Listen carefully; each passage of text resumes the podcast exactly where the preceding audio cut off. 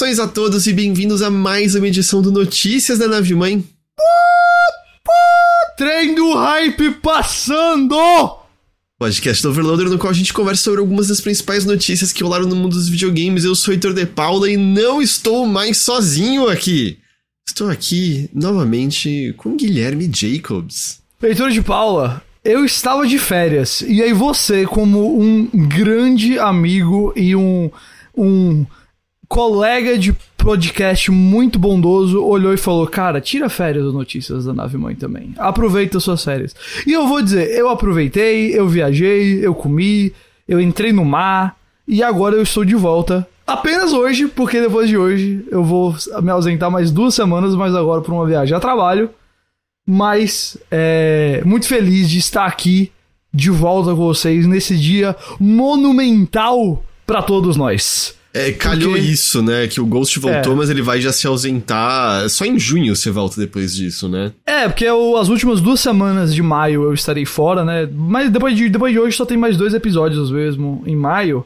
É, eu vou estar mais uma vez na França para o Festival de Cinema de Cannes. Vou ver uns filmes e escrever umas palavras lá.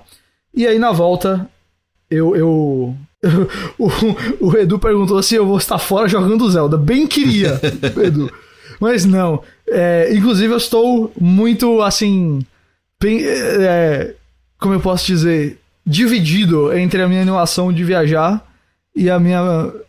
Não frustração, mas um pouquinho de decepção de não vou ter tanto tempo pra jogar o Zelda agora no lançamento, mas eu vou dizer pra vocês de coração: Zelda é um jogo que, se eu jogar feito Breath of the Wild, e eu, eu só vou terminar lá pra agosto. E pelo que estão falando do jogo nos reviews que saíram hoje, que eu não li nenhum review, mas eu peguei os tweets, assim, né? Eu vi.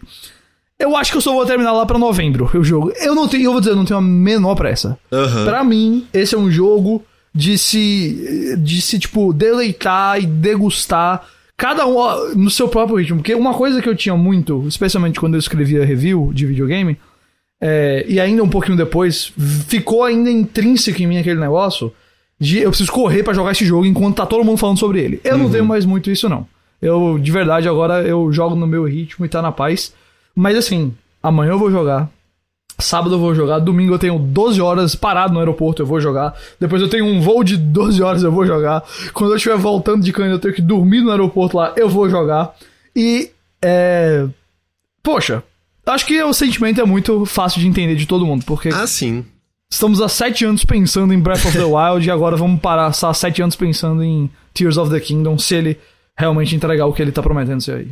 Eu, eu provavelmente vou jogar que nem condenado no lançamento e depois acho que eu diminuo um pouco o ritmo, mas é mais por ânimo. Perfeitamente compreensível também. Apesar que é muito curioso pensar na vida assim que o Thiago Alvorável falou, Heitor e Ghost, por quanta grana vocês abririam mão de jogar Zelda nesse mês? E assim, eu Nesse gostaria... mês, É, eu gostaria de ter uma eu resposta. tô quase abrindo mão, né? Então, assim, se, se você me oferecer cinco pau, aí eu já começo a conversar. É, é, isso que eu, falei, eu gostaria muito de ter uma resposta, porra, precisaria de, sei lá, 100 mil, mas a bem da verdade, 10 mil reais já me resolvia tantos problemas que. Muitos. Tipo, eu ficaria um mês sem jogar só pra estar mais O- tranquilo em outros o aspectos Zelda vai da estar vida. lá em junho, gente. O Zelda vai estar lá normal, de boa, feliz, alegre. É, e sabe o que vai estar lá em junho também? Meus boletos pra pagar. Então ajudaria se esses boletos fossem pagos com um dinheiro que simplesmente Apareceu existiu porque eu- magicamente. existiu porque eu tive paciência, digamos assim. Aham, aham. É. Mas, mas sim, eu tô, tô super animado. O pessoal tá perguntando de live. Minha ideia é jogar na sexta-feira. A gente tá gravando até mais cedo esse episódio de notícias pra eu ter a sexta livre. Possivelmente sábado também. É domingo tem dia das mães, então não, não vai rolar. Gente, se vocês ouvissem o que o Heitor falou antes da gravação sobre o Dia das Mães aqui, vocês ficariam chocados. Mentira, vocês iam entender Eu, perfeitamente. eu só, eu, assim, ei, ei, adoro, adoro minha família, adoro comemorar coisas lá. Eu só disse, porra, queria que não tivesse dia das mães agora, que eu queria ficar jogando Zelda no, no domingo. Não, não foi assim que você colocou em palavras, não, mas eu vou deixar pra lá. É, o Thiago Moravel falou: achei que vocês dariam mais valor financeiro ao hype que estão agora. É que sabe o que, que, que tá acima do valor do hype? É as contas pra o pagar no valor mês. do dinheiro. É, é, o, va- o valor é, dos é, boletos. é- é ver as dívidas, entendeu? Então é, é, é, é mais, é mais isso. É, é mais um comentário. Achei sensacional o Lu Hayuga dizendo as mães podem esperar, né? O Zelda não. Ai. É, Mas animadaço, é, saíram os reviews agora há pouco, e eu vou chutar aqui muitos dos que estão nos ouvindo, especialmente quem tá ao, ao vivo, porque quem tiver no gravado o jogo já saiu. Mas bateu muito um lance de. Eu não sei se eu consigo trabalhar mais hoje. Eu não sei se eu consigo mais me focar em qualquer coisa. E eu tô que nem você, eu não li nenhum review. O Gene Park não. começou a fazer thread respondendo dúvidas e falando de coisas específicas no jogo. E eu já, eu fechei já o Twitter, eu botei ele no mute só por, tipo, algumas horas. Que é tipo, eu não quero saber. Eu, eu tô de boa, eu tô de boa. Eu, eu, eu, eu só quero jogar esse jogo. E. É... E aí agora é só esperar mais um pouquinho. O meu sentimento é bem esse. Uh, e uma coisa que. Uma coisa que eu, também acho desse Zelda é o seguinte. É, a gente sabe o que vai ser dito, né, nesses reviews. Eu, eu, não quero dizer que a gente, tipo, já entra no jogo sabendo que vai ser nota 10 ou vai ser nota 9,5, ou, ou como a Game Informer colocou, 9.8. Adoro, adoro décimos. É, decimais são ótimos. É, mas eu, assim, existe uma expectativa que eu acho que é justíssima. E assim, me, me dizer que o Zelda tá recebendo um monte de nota 10 eh, não muda muito. Eu tinha certeza que ele recebeu um monte de nota 10. E, e convenhamos, assim, a bem na verdade, é, pegando por número puro, absoluto, a gente sabe como franquia conhecida tem, tem uma tendência a simplesmente ser melhor recebido. Eu acho Exato. que o, a diferença é ver só os comentários de ou. Oh, é, de fato, tudo que você acha que o jogo permite da sua criatividade é, Exato, ser, ser explorada. É, e é isso exato. que me anima muito, sabe? Mas, tipo, ah, 10, tipo, legal, viu, ali, mas dizendo, oh, toda a promessa tá aí, o mundo é fascinante. Não, ok, beleza, bora, bora. Mas não, não precisa saber de mais eu, detalhes. Eu não preciso, exatamente, eu não, não preciso entrar nos detalhes. É, mas sim, muito, muito animado. Então, assim, eu devo. Eu não sei quanto tempo vou ficar ao vivo, mas eu vou ficar jogando ao vivo um tempo. Eu até falei, hoje eu vou sair depois dessa gravação para passar no mercado.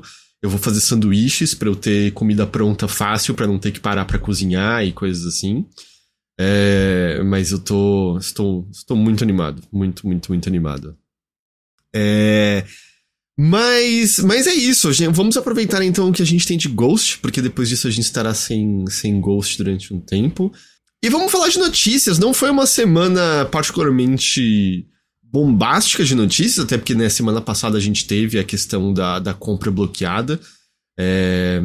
Sim. Hum. Então, foi, foi uma notícia grande. O, o Delay Luiz falou: acreditando no patch PTBR pra, no Zelda? Então, não sei se você viu isso, Ghost, né? Mas o jogo já vazou, né? Uhum. E encontraram no código referência à tradução para PTBR do jogo, se eu não tô enganado. É, então não dá para saber se era uma coisa que a Nintendo tava planejando e aí por algum motivo não foi para frente ou se mais para frente o jogo vai receber de alguma forma, porque tem um comentário que as pessoas fazem e eu entendo que em termos de ah, como o orçamento é dado para cada área é diferente, mas eu acho que o argumento tem muito sentido em que, pelo menos aqui em São Paulo, é, tá tendo um marketing bem forte de Tears of the Kingdom. Tem uns não é uma escultura, mas é um bagulho bem grande para você tirar foto na frente ali na, na Paulista. É um mural. É, é meio isso. Teve um, um metrô envelopado e tudo mais. E, e também acho que isso diz mais sobre como tradutores deveriam ser melhor pagos, mas sem dúvida a grana gasta nessas atividades de marketing pagaria pela localização para português desse jogo. E, hum. e eu imagino que a lógica deva ser meio ou. Oh, o. É, o Joy que falou, o jogo tá traduzido pela comunidade Switch Pro. Não, sim, a gente tá falando de tradução oficial, sim. A, a galera da, da, da de, de, pirataria, distribuição e tudo mais, como sempre, fazendo um trabalho frequentemente melhor do que, do que o trabalho ofici o oficial, mas a gente tá falando de. Eu tô falando questão oficial, né? Pensando na grana da Nintendo. E, tipo, talvez seja uma questão que, ah, quem decide isso é Nintendo Latam e Nintendo Latam é muito mais um braço, né? Se a, se a, Nintendo of America já é um braço de marketing, essencialmente, a Nintendo Latam mais ainda. Hum. E aí eu não tenho total certeza se localização estaria na competência é, da Nintendo Latam, se o máximo que eles podem falar, ó, seria bom isso, ou se essa decisão vem, vem mais de cima. Mas não muda o fato de que, independente da gente ter pessoas né, da comunidade traduzindo ou não, isso é foda, isso torna o jogo mais acessível por, por vários aspectos e tudo mais. Mas eu quero dizer assim, porra, a Nintendo precisa lançar isso de maneira oficial, sabe? Se você Já tem passou grana... da hora. E eu entendo que eles provavelmente leem como grana de marketing, como grana que vai. É, retor vai retornar, certo? Você só põe grana em marketing porque você espera que uma quantidade maior do que aquela vai retornar para você em vendas. Mas, a bem na verdade é que localização é uma coisa também que vai atrair novas pessoas. Tipo, tem muitas pessoas que não falam inglês ou, enfim, qualquer língua disponível ali, japonês, que seja.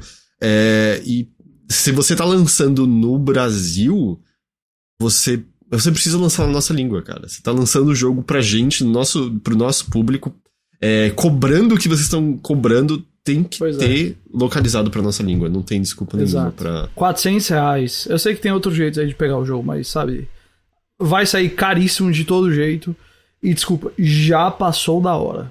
A Nintendo Ah, não, sabe muito que tem do que passou na hora, assim. A Nintendo sabe que tem público, a Nintendo tem recursos, a Nintendo não tem desculpas. Mas. E não tem vontade, porque não tem razão pra esse jogo, assim como jogos como Pokémon que é, tem um público ah, infantil muito grande, que muitas vezes até tem mais dificuldade por causa do, idioma. É, cara, Zelda tinha que estar chegando em português brasileiro. Eu espero que ele saia depois, tá? Sabe? Eu espero que em algum lugar no Brasil, ou, ou sei lá onde, um trabalho de localização esteja sendo feito ou tenha sido feito e que seja questão de tempo. Mas é, é decepcionante que ainda não tenha. É, é verdade que, por exemplo, o Mario Party, o, o, o Matebayo lembrou ali, teve. Mas, cara, é, o tamanho do Zelda É muito menor, né? O, Exato, o- é. o Mario Party teve, o Mario Strikers também, se eu não tô enganado, foi localizado para português. E é verdade que o trabalho de localização do Zelda é muito grande. Mas. Sim. Não se compara, né, a um, sei lá, Witcher, sabe? Com alguma coisa assim, é quantidade de texto, de conversa e tal. Mas, mas é com certeza mais do que Mario Party e Mario Strikers, né? Mas é, é. É assim, a Nintendo que tem que se responsabilizar por isso, sabe? Não, Uhum. isso não é uma desculpa que vai impedir nada. É, então, não, eles. É, é isso, eu entendo que são dinheiros alocados para motivos diferentes, mas se você tem grana pra gastar em marketing, você deveria ter grana pra botar pro, pra ser localizado pro público daquele país. Vocês acabaram de pegar um bilhão de dólares com o Mario, o filme. Vocês estão com o dinheiro que eu sei. Eles estavam até antes disso. Esse filme podia ser um fracasso. Eu não sei qual a porcentagem que eles ganham no filme em si, mas assim, esse filme podia ser um fracasso que eles, eles estariam tranquilos ainda. É. Ah, mas enfim, né? Zelda, Lágrimas do, do, do Reino, amanhã, amanhã. Bom, Ghost, vamos lá então para as outras notícias que a gente tem aqui. É tudo menor e hoje a gente tem muito a temática de fim de trimestre fiscal, que é também fim do ano fiscal de muitas empresas, então a gente tem alguns números é, dessa, dessa natureza. A gente começa com a EA hoje, é, que nessa, nessa relatório com investidores, né, nessa chamada com eles em que deu os seus resultados, o Andrew Wilson, CEO da EA, também disse que o futuro da EA está em, abre aspas, jogos como plataforma. É, ele disse que Welcome to 2016. eu, eu, eu não sei se, se é tipo tão assim, mas é, é a ver com o que a gente falou, sabe? Em que Assassin's Creed é, Infinite, né? É uma plataforma dentro da qual você fica, ou pelo menos é a ideia, né? É, ou como Fortnite é uma plataforma dentro da, da qual você fica e você tem várias experiências, ou Roblox. E, e dessa mesma maneira, né? Ele até cita especificamente aqui que ele quer. hum, é, outros sucessos como FIFA e Apex Legends, que a sua própria maneira também são plataformas dentro de si, né? As pessoas ficam. Eu, eu acho que o Apex, sei lá, e FIFA não são, são comparativos tão diretos, mas eu entendo, sabe? Quem gosta desses jogos, especialmente algo como FIFA, você vive na plataforma ali, né? Você Ah, é. pensa nas modalidades e no que você faz, em ganhar cartinha e em com quem você joga da comunidade, etc, etc, né? O, o Andrew Wilson menciona, abre aspas. Quando pensamos em como criar EA Sports FC para o futuro, The Sims, Battlefield, Apex Legends, Skate e outras propriedades em nosso portfólio, lembrando que é o que tudo indica, né? Ou, eu não lembro se isso é rumor ou já foi confirmado, mas o, o, Skate, ele, ele vai ser né, um jogo contínuo, recebendo novas coisas. Não sei se vai ser gratuito isso já é não. conhecido. Isso já Eu é que confirmado? Já é isso. É. É, a Skate e outras propriedades em nosso portfólio, nós pensamos nisso sob o contexto de criar jogos como uma plataforma ou conteúdo como uma plataforma para levar esses negócios de longo prazo para nossos quatro pilares: de jogar, assistir, criar e conectar. Ele ressalta que isso não impede a empresa de lançar jogos com estrutura mais tradicional como Star Wars Jedi Survivor, que já tá tendo um sucesso ótimo, né, de vendas, mesmo tendo, tendo lançado é, agora há pouco. Mas assim, dá aquele receiozinho de que essa é a nova, a nova corrida, né? Em que a gente tem o lance de empresas que vão implementar IA em partes do desenvolvimento de alguma forma, mas em termos de estrutura de jogos, realmente parece que essa é a nova corrida, né? Assim, a gente teve a, o, o buzz em certo momento de é, descentralização, Web3, mas isso deu para perceber que as empresas de jogos, no geral, tirando uma Square Enix da vida, nunca levaram a sério. Mas essa ideia de jogo que é uma plataforma na qual você fica. Um, parece realmente a nova, a nova coisa atrás da qual muitas empresas estão correndo, né? Você pega a pessoa, tenha ela dentro dessa plataforma e distribui mais experiências ali dentro. E não é exatamente isso que ele tá falando, mas dá para entender mais ou menos isso, assim. Você, você quer jogos e que vão te dar uma maneira de você ter dinheiro contínuo e não necessariamente só é, na venda do jogo em si, mesmo que não seja só totalmente localizado no lançamento, mas muito mais relacionado à venda do jogo em si, como Star Wars Jedi Survivor, né? Tipo, o jogo pode até, sei lá, ter cosméticos à venda, eventualmente, talvez ganhar um DLC, não sei se seria o caso, mas é muito diferente de alguma coisa que continua e você tá dentro daquela plataforma, né? Você meio que habita aquilo ali de alguma forma. E, cara, no caso da EA, eu sei que é muito fácil bater na EA, É e muito muitas fácil. vezes eles merecem. É... EA Sports FC, The Sims, Battlefield, Apex Legends, Skate. Todos esses você virou pra mim. A gente vai, ao invés de ficar fazendo AAA atrás de AAA, tentar fazer essa versão de mais plataforma deles. Todos eles eu acho que faz sentido. Todos esses eu entendo. Battlefield eu acho que. hum, eu não sei se tá É o no que, melhor é o momento. que mais força a ideia, porque. Mas também vamos combinar que eu acho que um novo Battlefield 7, 6, sei lá. Também não sei se seria a resposta agora pra Battlefield, sabe? É, porque eu, eu sinto que Battlefield já tá o quê? Dois jogos decepcionantes a essa altura? Pois é, Dois jogos exato. muito decepcionantes. Eu... E um Battle Royale que eu acho que nem existiu. Nem Ah, existiu, né? Eles desistiram, acho que antes de lançar, não foi? é, eu acredito que foi uma coisa dessa. Mas. é, te- não, teve um que saiu. Um deles saiu, mas não Saiu? foi longe, não. É, de, de algum dos Battlefields, eu não lembro de qual. Acho que foi do Battlefield 1, 5, sei lá. É, mas assim, especialmente eu acho que o The Sims, o EA Sports FC, apesar que o EA Sports FC, eu tenho sérias dúvidas se eles não vão lançar um todo ano. Porque mesmo que a gente saiba que vários jogos de esportes às vezes são questionáveis a necessidade de É. ter um todo ano, ainda vende pra caramba todo ano.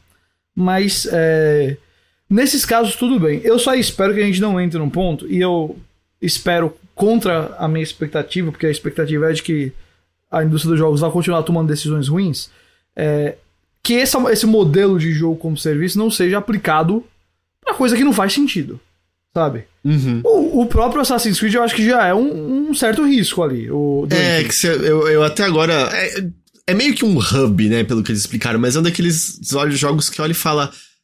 Parece que só tá É, mas complicando eu acho mais. que eles estão complicando, exato. Vocês eu não tô entendendo porque precisa disso tudo.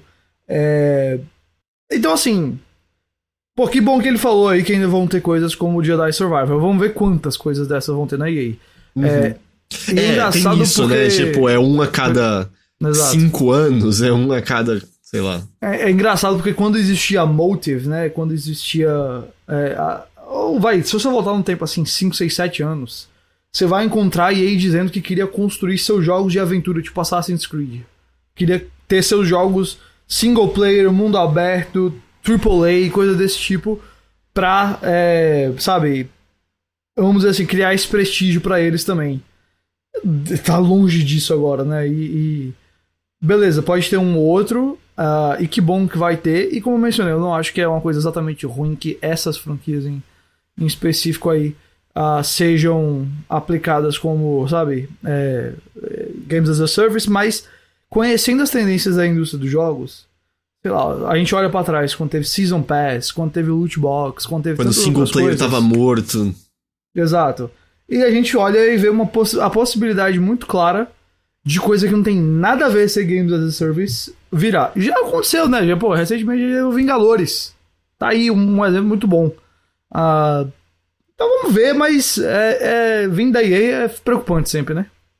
É, especialmente dado com. Acabou de sair Star Wars e, e tá legal, e o Dead Space. Acho que no geral.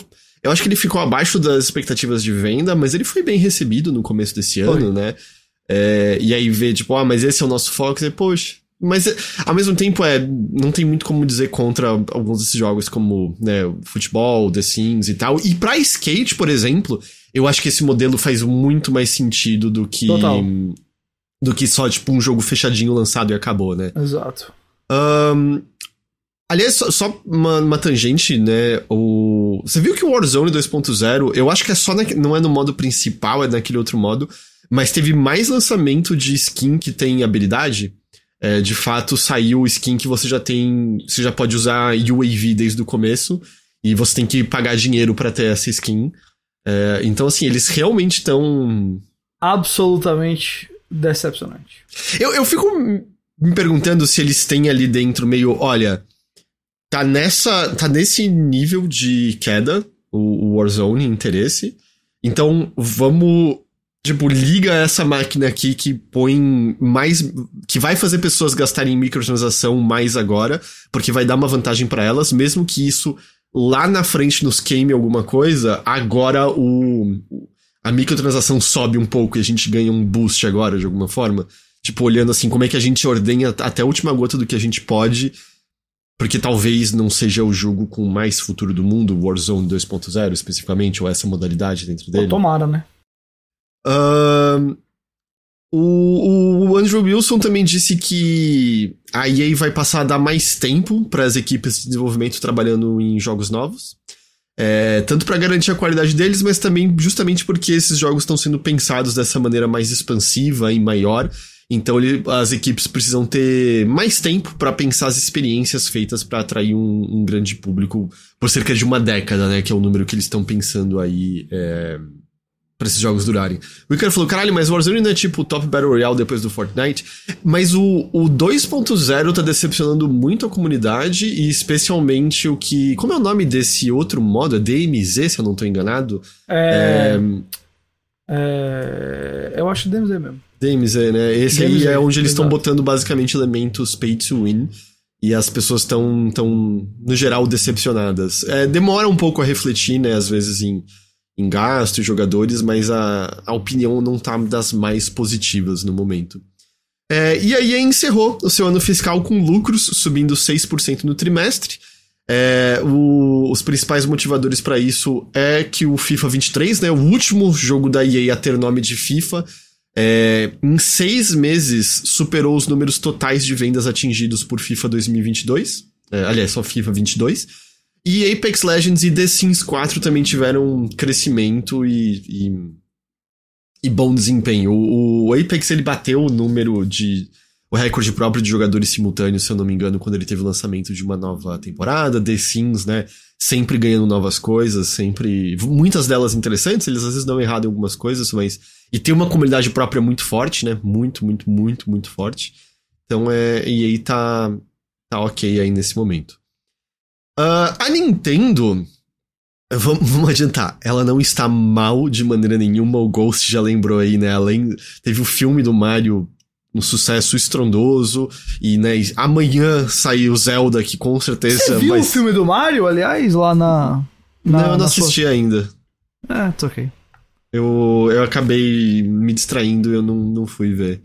É, eventualmente eu assisto, mas eu não, não vi. Isso ok. Ele não é um filme que você precisa também. Não, mas eu quero, eu casa, quero, não. sabe? Mas só Ah, tudo não, bem. não Pode calhou. querer. É, eu não vi o John Wick, não vi D&D. Aí é loucura, né? O, do, É. o pau do John Wick é que, assim, esse merecia a maior tela possível, viu? Na moral. Esse é loucura, poxa vida. Mas o o D- D&D é, caiu do caminhão, vamos dizer assim, viu? Ah, Então, sim, eu tô, eu tô ligado, eu tô ligado. É... é, pior que é, ele é até um filme que eu vi que não tava indo muito bem de bilheteria. É, ele bateu 200 milhões, mas pro custo. É, E- Talvez se pague, mas assim, pelo. Sabe? Uhum. Aqui. E aí eu até pensei, ah, talvez eu vá ao cinema, mas. Ah, tá- é muito caro ir ao cinema. Eu não tenho, eu não tenho tipo, grana pra ir ao cinema na, Tá com nenhuma caro. forma de frequência. Então. Mas eu também não pirateei, eu só não vi. Ultimamente a gente só vai em, em segunda-feira, que é mais barato. É, então, eu, eu sei que aqui, tipo, dependendo do cinema, segunda-feira é mais barato.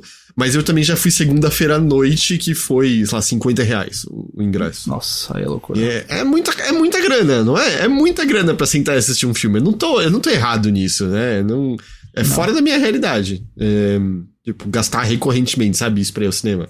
E aí, se quiser uma pipoquinha, então, já era. Lascou, lascou, é. É, mas assim, a Nintendo, obviamente, não está mal de maneira nenhuma, mas ela fechou seu ano fiscal com queda nos lucros. Ah, ela teve uma queda de 6,64% nos lucros do ano fiscal que se encerrou agora em 31 de, de março. E o que ela argumenta é que parte do motivo foi a performance mais baixa em hardware, que foi ainda impactada pela escassez de, de componentes, né? Lembrando que isso tá pegando um ano inteiro e tudo mais. Ahn, apesar disso, a Nintendo disse que ela teve um período de festas em 2022 com um crescimento menor do que o visto em 2021. É, Isso também, na verdade, é uma tendência que muitas empresas estão vendo, né? Os picos alcançados durante a pandemia não vão ser atingíveis de novo, mesmo que os números, em média, ainda estejam maiores do que o pré-pandemia. Você não vai alcançar o, o- o nível Não. da pandemia, mas e, e nisso não deveria ser um problema para nenhuma empresa, mas no modelo capitalista que a gente existe, você precisa ter crescimento todo ano, e então é, complica um pouco, é isso que também né, leva a desculpas para você fazer demissões em massa e coisas assim. Mas enfim. A previsão inicial que a Nintendo tinha era de vender 20 milhões, 21 milhões de Switches nesse período, que já era uma queda comparado ao ano anterior, e o número alcançado foi de 17,97 milhões de unidades. O Switch agora tá em 125,62 milhões de unidades vendidas em todo o mundo. Ahn, o, e aí os jogos em si. Pokémon Scarlet e Violet, que saíram em novembro, já chegaram em 22,1 milhões de cópias vendidas, né? Pokémon é uma monstruosidade que... que... É, Na verdade, assim, né? Esses jogos de plataforma Nintendo, os que vendem bem, vendem numa proporção... É, assim, só, só pra comparativo, e não é pra diminuir de maneira nenhuma, é muito bom pro jogo. Mas o Horizon Forbidden West alcançou 8,4 milhões de unidades vendidas, que é um número excelente. Ah, e a, e a franquia Horizon agora, no último 16 de abril, tinha alcançado 32,7 milhões de jogos vendidos em, em todo o mundo, né?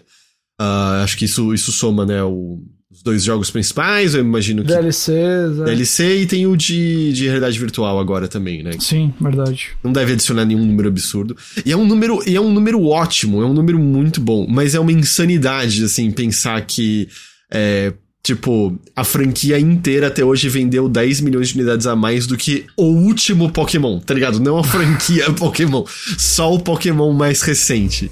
É, Ai, meu Deus. É, outros números que a gente teve aqui, o Splatoon 3, que saiu em setembro, chegou a 10,67 milhões.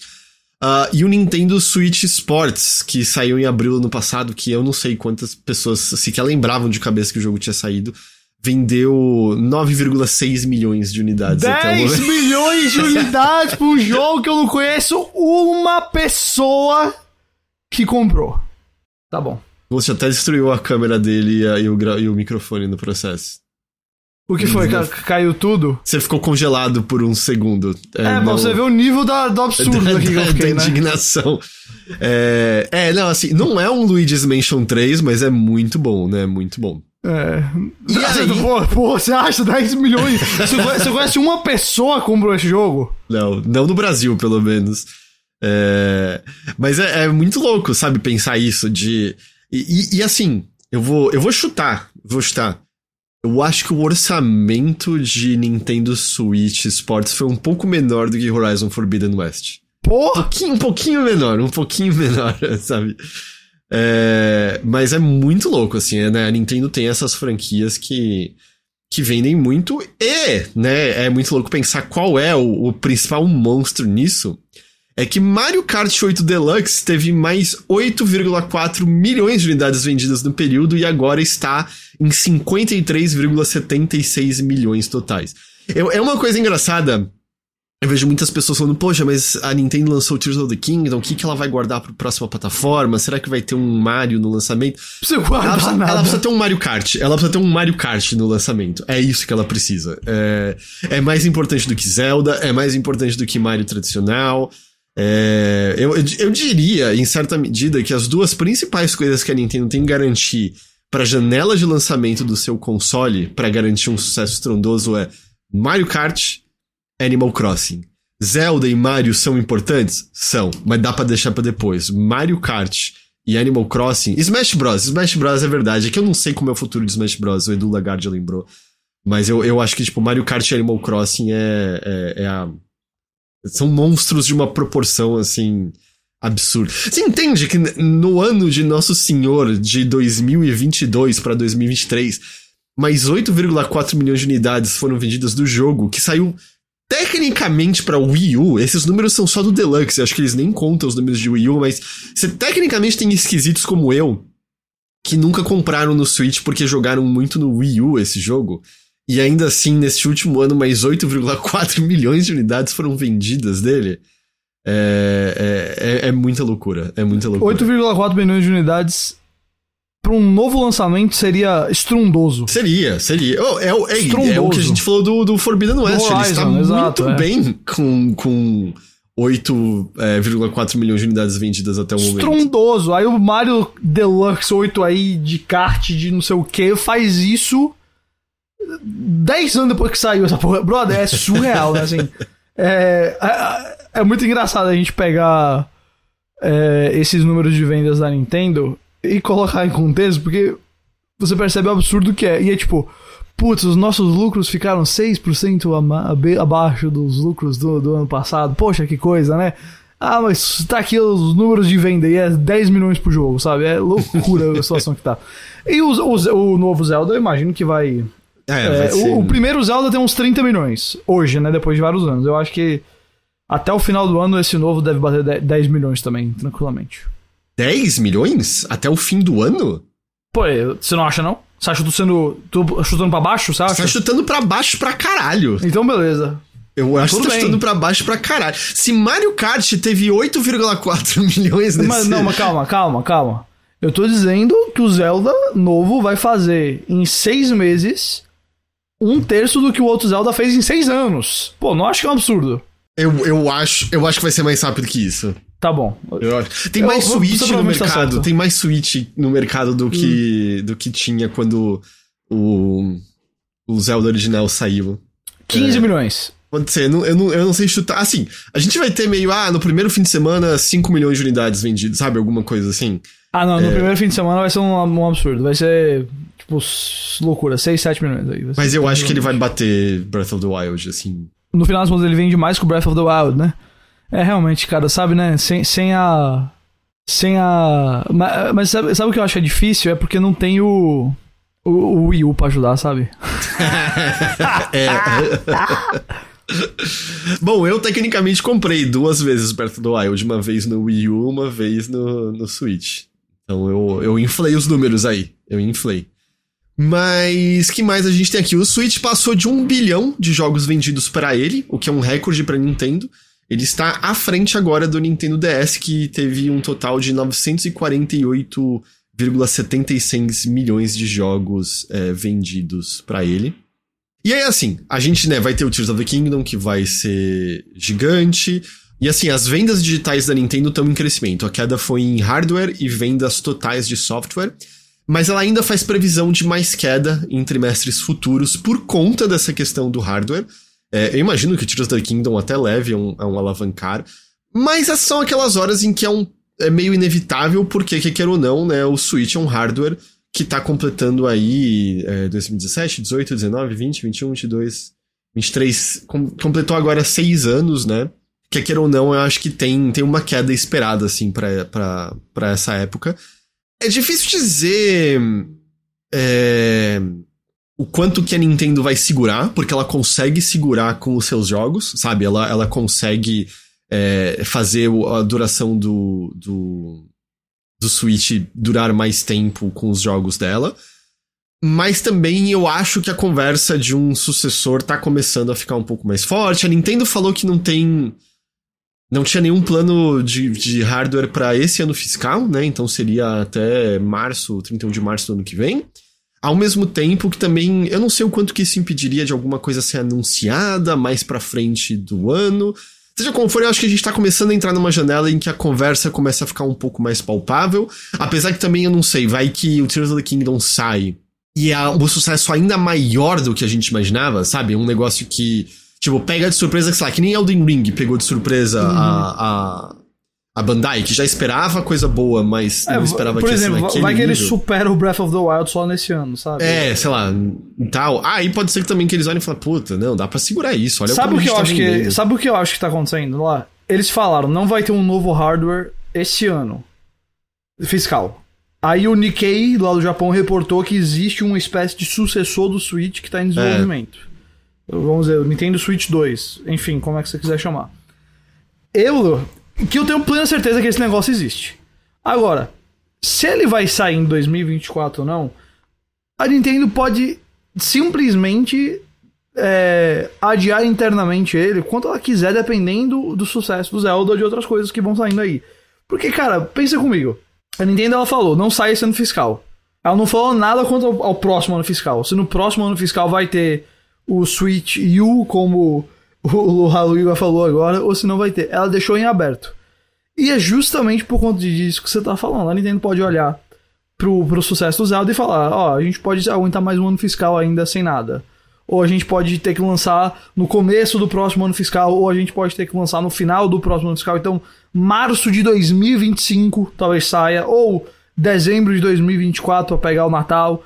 Tudo isso aí eu acho que deve estar tá em muita situação assim, uhum. fluxo, de, em fluxo ali, sabe?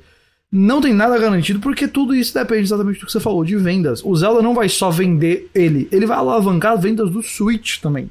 Mario Kart vai continuar vendendo absurdos aí, e, e quando chegar num, numa época de, de, de vendas como é, Natal e, Black Friday e tudo mais, vai vender mais ainda. E talvez sem a escassez né, do, do, do Switch, que ainda afetou o ano fiscal passado, pô, talvez as vendas subam naturalmente. Então tudo é... isso aí pra mim tá muito em aberto. Mas eu também me pergunto assim, ela pode não lançar nesse ano fiscal, mas vai que ela Anunciar. anuncia e, e às vezes nem é o tipo de coisa que necessariamente canibaliza muitas vendas, porque eu também acho que o próximo Switch vai rodar jogos do Switch é. atual, eu não acho que ela vai abandonar isso. E eu acho que a gente vai, pela primeira vez na história da Nintendo, poder levar nossa biblioteca de jogos para um novo, para uma nova plataforma, né? A Nintendo eu, não pode. Eu começaria a pensar nisso, sabe? Primeiro semestre de 2025. Como está é, hum, eu, eu não sei. Eu, eu, eu vejo uma possibilidade de algo em 2024. É, como a gente falou, depende da venda aí do, do Zelda e outras coisas. Mas pode ser. se eles verem que tá precisando, que a queda vai ser um pouquinho grande, eles vão puxar isso pra frente. A Plat falou que ah, do Wii pro Wii U você podia carregar jogos, menos o WiiWare, mas ninguém tinha nada do WiiWare. Não, foi exata. Eu perdi essas coisas. Eu tinha um monte de coisa do WiiWare, eu não tinha acesso a nada disso no meu Wii U. Que que, que, que, que é isso que ninguém tinha nada no WiiWare? Absurda essa afirmação. Mas enfim, eu. eu de qualquer jeito, eu acho que, que a gente tá entrando na, na, nessa, nessa conversa final, aí né? agora já. É, o Lucas falou, a Nintendo, Heitor, cuidado. Eu não, não, não coloco, né, acima do impossível a Nintendo dizer, não, você vai ter que comprar tudo de novo. A sua biblioteca do Switch tá presa no Switch. Mas eu, eu não sei se daria para fazer isso de novo. De novo. Tipo, eu tenho dois jogos físicos de Switch, o resto é tudo digital. Você tá me dizendo que eu só teria acesso a eles, tipo, oficialmente. É, num, num Switch, num, não, eu, eu acho que. É, assim, eu acho que não impede deles lançarem atualizações pagas para os jogos já existentes, sabe? Tipo, ei, você pode comprar aqui Tears of the Kingdom Plus, que o jogo roda melhor no Switch 2, sei lá, alguma coisa assim. É, mas. Mas, enfim, eu acho que que, que, que eles não vão quebrar essa biblioteca. A Plat tá falando que dava pra transferir até de WiiWare. Então, sei lá o que eu fiz no meu Wii U, Plat, mas eu não tinha acesso a nada disso nele. Mas também não sei nem se eu tinha malemar uma conta Nintendo. Eu tive que fazer três contas no Wii U, porque eu não sabia qual era a verdadeira e ele não deixava mudar a senha e coisas assim. Uh, Tears of the Kingdom já é 70 dólares. É, mas ele é meio que o único, né? A, a Nintendo disse que não vai fazer isso em todos os jogos. Eu não acho que é, Pikmin 4 vai custar 70 dólares. Ah, mas Mario Kart 9 vai. Ah, Mario Kart 9 vai. Mario Kart 9 vai. Ai, ai. Enfim. É mais ou menos isso que a gente tem da, de, de, de Nintendo agora. É, eu queria pegar aqui uh, só alguns, alguns pontos da, da entrevista do Phil Spencer pro podcast do Xbox do Kinda Funny. Ah, o Daniel só trouxe informação aqui. O Pikmin 4 já tá em pré-venda por 60, viu? Então eu não sabia, mas acertei. É... Porque a, essa altura todo mundo sabe, né? Redfall saiu na semana passada, acho que foi semana passada, terça-feira da semana passada. Uh, e é uma enorme decepção. É um jogo bem ruim. E ele foi, né? Ele teve críticas muito negativas, o público também não, não teve nada de, de positivo a dizer sobre ele de maneira geral. E, e, e, pegou um pouco, né? A gente conversou um pouquinho disso no Mothership, eu acho que até valia a pena reforçar algumas coisas agora, em que de maneira nenhuma, Xbox está perdido porque Redfall não é um bom jogo, né? De maneira nenhuma. É... Mas, de fato, por agora, a narrativa de Xbox fica um pouco manchada momentaneamente. Eu não acho que é uma coisa perpétua, mas fica. Porque não é que não há bons jogos saindo. Paintment foi maravilhoso. Um, o Grounded, né, tava, ganhou 1.0 no passado, é maravilhoso. Hi-Fi Rush no começo desse ano aqui é, é incrível. Mas eu acho que a gente tá falando muito especificamente de um âmbito de triplo azão, sabe? Que é onde a Sony domina, certo? É o, é o é a galinha de ovos de ouro da, de, de, PlayStation, e onde a Nintendo faz coisas únicas, né? E Xbox não tem conseguido pisar em, em, em terreno firme, né? Quando, quando, quando o assunto é esse, em que Halo Infinite não foi terrível, mas acabou sendo decepcionante a médio para longo prazo. E Redfall era meio que a coisa mais aguardada, eu sinto, para eles neste, neste semestre, né? Tipo, o Hi-Fi Rush é, é ótimo, mas veio meio de surpresa. O Minecraft Legends eu não joguei, não posso falar tão diretamente, mas é meio que sua própria coisa, né? Mais focado para um público infantil. E aí Redfall vir como um, um, vir como negativo Redfall vir como negativo, eu sinto que, sabe, deixou um gosto ruim na boca das pessoas, que meio, pô, essa era a hora da. Tipo, o Xbox preparou um terreno bonito, tem o, o, o Game Pass é um bom serviço, o serviço de nuvem deles funciona e tudo mais. E aí, de repente, parece que o que eles precisavam era acertar o pênalti no gol. E, cara, esses chutes não fazem a rede balançar, sabe? Não fazem a rede balançar de jeito nenhum. E, assim, de novo, Starfield pode ser ruim também. Não significa que Xbox está perdido. Mas cria uma impressão ruim no momento, sabe? E eu entendo jogadores que, por exemplo, investiram num Series e coisas assim, estarem agora meio, porra, mano, porra, como é possível, sabe? E era Arcane, né? Como o André falou, veio de um estúdio com ótimo. Um, uma ótima história. Era Arcane, sabe? Eu, eu, eu, eu pude... Redfall podia não ser o jogo mais incrível do mundo. Eu esperava uma qualidade média maior sendo um jogo da Arkane. E aí, o Phil Spencer deu uma entrevista ao podcast do Kinda Funny de Xbox sobre isso, mas diga, Ghost, o que você ia falar. Brother, é tipo. A Microsoft, a Microsoft precisa lançar jogos bons. Eu sei que é um ponto muito óbvio. E é um ponto muito reducionista aqui. Não, não é que não existiram jogos bons da Microsoft nos últimos anos. Mas é, a gente tava falando agora da, da Nintendo, que eu sei que é, é, é, fácil a gente não comparar, porque a Nintendo vive no seu cantinho e tudo uhum. mais, né? Eu sei que. Eu entendo, tudo bem. É, mas, brother, assim. Quando foi a última vez que você teve um jogo. E eu não vou nem usar a palavra exclusivo, porque hoje tudo sai pra PC e tem outras coisas e passa assim, e tal. Mas um jogo que você sentiu que teve um impacto dentro da comunidade e que teve um, as vendas e que teve a relevância e a recepção como, sabe, o, o Zelda claramente já tá tendo, como a, a Sony teve é, em anos anteriores com The Last of Us, com God of War, com Bloodborne, com Horizon. Até o Ghost of Tsushima que a gente não gostou muito, mas que uh, foi bem recebido e tudo mais, especialmente de vendas. Uh, e ou a Nintendo, por mais que não seja com muitas novas IPs, né? Uma hora ou outra tem uma Splatoon da vida sendo apresentada, mas é muito Zelda e mais Mario, mas quando saem parecem grandes eventos. Cara, eu não sei quando foi a última vez que teve um desses na Microsoft. E eu não quero dizer que não teve jogos bons. Teve jogos bons, teve Sim. Forzas legais, teve. É... o, o, Age of Empires, recentemente, eu sei que o pessoal que curte é, levou muito em consideração. O Psychonauts 2, que é da Double Fine. Simulator, eu também acho que Exato. foi bastante apreciado. Mas, e eu sei que esse não é o foco da Microsoft. Eu entendo que a Microsoft quer fazer o Game Pass, quer fazer a nuvem, quer fazer tudo mais.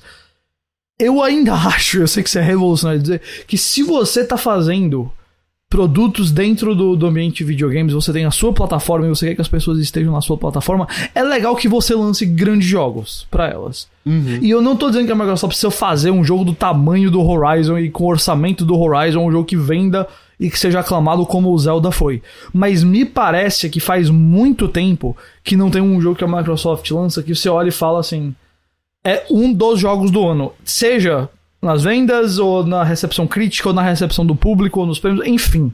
É, é uma coisa muito intangível que eu tô falando, eu sei. Mas. É, não, mas é... eu entendo o que você quer dizer, porque, por exemplo, Psychonauts 2 ou Forza Horizon mais recente são jogos para mim que encabeçam listas de melhores do ano, mas não estaria no top. É, eu, eu, sei que a gente tá falando de uma coisa muito. Porque, por exemplo, o Pedro até falou agora, ah, o Horizon não é um jogo bom. Eu não tô nem falando assim que todo mundo tem que concordar que o jogo é bom nem nada, tipo, não. Mas é fato de que Sony e Nintendo parecem com muito mais frequência fazer parte da conversa dos jogos que definiram aquele ano do que uhum. a Microsoft. Seja como você quiser dizer que jogos são, pela crítica, pela sua opinião, pelo, pelas vendas, pelos prêmios, pela reação aos trailers na E3, enfim. É, E3, vai ver. É, então, tipo, eu, eu acho que o que tá acontecendo é que o Redfall, na verdade, foi uma reação aí a, tipo. Cara, quando foi a última vez, sabe? É, parece uhum. que faz tanto tempo que a gente tá nisso. São Halos que decepcionam, é, Gears of War que não é mais a mesma coisa. Parece que não tem uma franquia nova sabe? Que a Microsoft não. não... Eu sei que tem o aval é, de outras é, coisas aí em desenvolvimento. eu acho que o mais perto disso que é um sucesso é o Sea of Thieves, né? Que. Sea of Thieves, tudo bem. Que, que, é, talvez seja até... o último exemplo. E eu até vi algumas pessoas dizendo, poxa, mas será que se eles não investirem mais no Redfall, não dá para ser como Sea of Thieves? E eu, eu, eu não vejo comparação, porque Sea of Thieves eu acho que tinha pouco para se fazer naquele lançamento, né? Eu fiquei decepcionado com isso mas você conseguia ver a promessa, você conseguia Exato, entender cresceu, muito mais cresceu, da né? visão né? da Rare ali. Redfall eu sinto que ele não, não tem, sabe, a base ali não é sólida, eu não acho que que faz sentido investir mais em Redfall como fez sentido fazer Sea of Thieves crescer e se tornar cada vez maior e melhor. E tipo, eu, eu entendo é, que a Microsoft está em outro jogo. Eu entendo que a, a Microsoft está focando em outras coisas que Sony e Nintendo nessas outras coisas estão bem atrás dela, inclusive. Mas eu ainda acho que a indústria de videogames e os fãs de videogames e quem joga e quem acompanha, muitas vezes o que eles querem é sentir que eles estão jogando um dos melhores jogos do ano, não que eles estão assinando o melhor serviço do mercado. Apenas. Eu quero assinar o melhor serviço do mercado, assinei o Game Pass durante muito tempo, só parei porque francamente eu não tô tendo tempo pra jogar agora. Porque senão eu estava assinando até agora, de tão bom que eu acho que aquele serviço é. é não, é então total. Eu, eu, não assino a Plus tem um tempo. Eu também, não, parei de não me interessava e o Game Pass eu, eu, eu assino, eu assino. Exato, é... mas eu sinto que, eu, eu não acho que isso é um absurdo de dizer. As pessoas que compram um console, que compram, que acompanham uma empresa como a Microsoft e prestam atenção no que ela está lançando, eu, é, elas querem um dia sentir que elas pegaram um dos grandes jogos do ano. Sim. Tá na é. mão delas. E, uhum. e, é isso, seja pelo Game Pass, ou seja pagando até 60 dólares em alguns casos.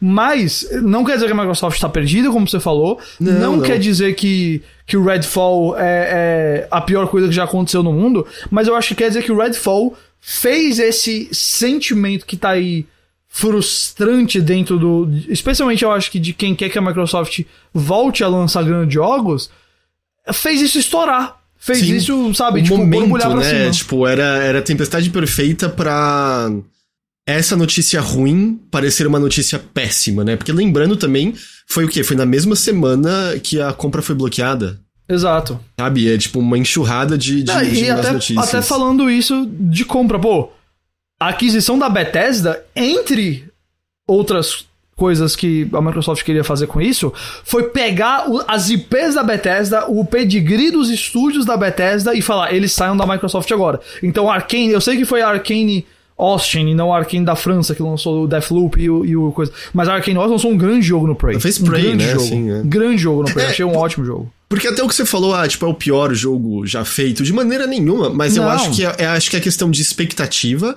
e nesse caso, não expectativa imaginária criada por conta lá, de um ciclo de marketing hype. Eu digo expectativa de, porra, é um. É, um, é Arcane, é uma produção Exato. de um estúdio Xbox, sabe? É um first party. Tem um, um mínimo ali que você acha que não vai. Que, que não vai desmoronar, que ele. É. Porra, ele não tá lá, ele não tá lá, né? O, o Starfield, eu acho, cara, assim, que ele vai ser o que. Em muitos, ele vai vir com bugs a, a mil, porque é a Bethesda Game Studios. Vai vir com bugs a mil. Mas eu acho É. que eu acho que essas, esses vários adiamentos e tal é pra garantir que é menos do que a média do que os jogos Tudo, da Bethesda. eu, eu acho que ele tem aqueles bugs que são, assim, mais, às vezes até cômicos, sabe? Uhum. É uma coisa, o que ele não pode sair é sair com um jogo quebrado. Não, é, Isso por- não tem mais condição. os jogos que a Bethesda Studios faz, né, nesse lá, Fallout e tal, são tantas pecinhas em movimento, né, com os seus ciclos específicos, é um mundo mais criativo, não tão é um mundo muito mais é, playground do que um Então, Witcher é, 3 da vida, ele sabe? deixa você quebrar as coisas. Se você quiser quebrar o jogo, você pode quebrar o jogo à vontade. E, e é, é impossível que ele não tenha bugs, é impossível Eu que ele não também tenha acho, problema. é. Eu acho que a questão é justamente não ter aqueles bugs que quebram o jogo, que é frustrante, Exato. que sua missão falha, que ele crasha toda hora. Mas, mas eu, eu, eu ainda acho que assim, infelizmente tem uma pressão não merecida em cima de Starfield, é, por conta disso, mas eu... Mas eu- eu- é não merecida, mas também é fruto do que eu falei, cara. Uma das razões que a Microsoft comprou a Bethesda foi pra quando um Starfield da vida saísse, a Microsoft batesse no peito e falasse: Isso aqui é nosso. Uhum. E, cara, eu também acho que a pressão agora tá ficando. Especialmente pós Redfall, pode estar Exato, acima é. ser. Sim. Mas a Microsoft também trouxe a Bethesda para isso. E é, precisa entregar. Não acho que a Microsoft está errando na estratégia de negócios. Não acho que o Phil Spencer é um canalha. Ele foi muito xingado essa semana. É, não acho que Redfall é um, um negócio desesperador para a Microsoft. Mas Pô, eu também entendo o fã, o cara que compra, o cara que quer jogar e fala, brother, você pode me oferecer os serviços, eu quero, beleza, é massa o Game Pass, etc, etc.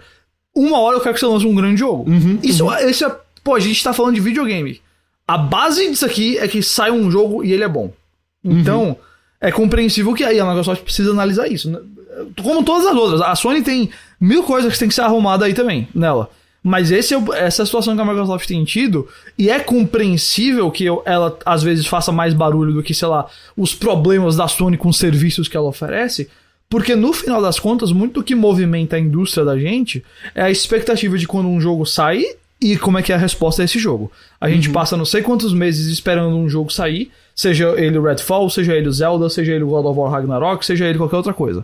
E aí ele sai e é, é, é, o- é a data que estava marcada ali no ano. A, a indústria dos jogos, como qualquer outra de entretenimento, se baseia muito em datas de lançamento e a resposta aos produtos que foram lançados. Então, pô, faz parte disso você lançar jogos muito bons. E a Microsoft não tem feito isso, pelo menos não no nível que a galera quer. Sim. É, não no tempo, tipo né? de jogo. Tipo, é aquilo. Eu amo Paintment.